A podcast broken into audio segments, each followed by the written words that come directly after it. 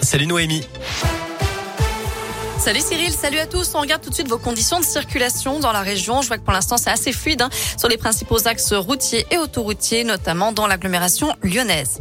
À la une, un nouveau variant pourrait-il arriver après Omicron C'est l'inquiétude du président du conseil scientifique, Jean-François Delfrécy. Omicron BA2 est apparu en Inde où il serait en train de devenir majoritaire. Un virus serait au moins aussi transmissible qu'Omicron, mais pas plus dangereux.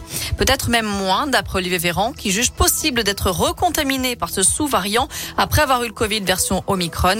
Selon le ministre de la Santé, le pic de la cinquième vague n'a pas encore été atteint. 9 millions de personnes risquent de perdre leur passe vaccinale le 15 février prochain, d'après Olivier Véran. À cette date, le délai pour effectuer cette dose de rappel sera réduit à 4 mois contre 7 auparavant.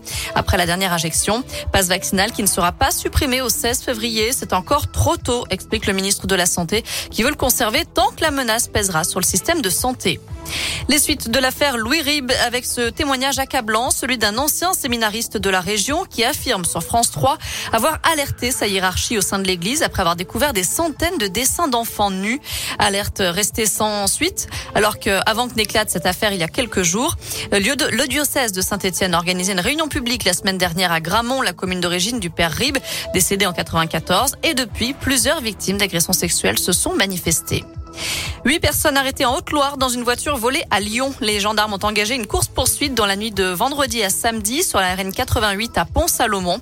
Le conducteur avait pris la fuite pour éviter un contrôle. Finalement, les militaires ont fait éclater les pneus du véhicule à l'aide d'une herse. Il a continué sa course sur les jantes sur plusieurs kilomètres.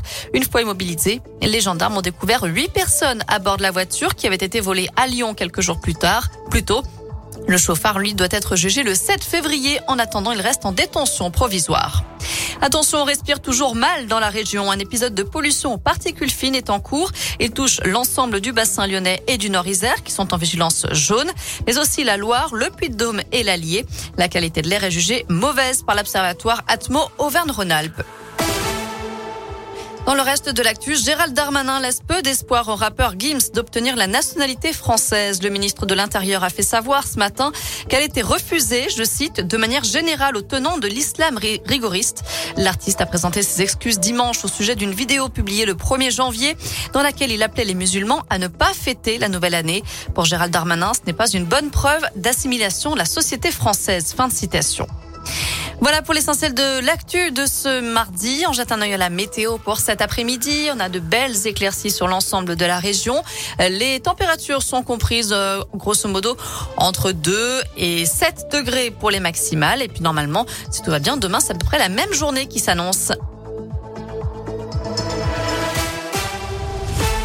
Merci beaucoup.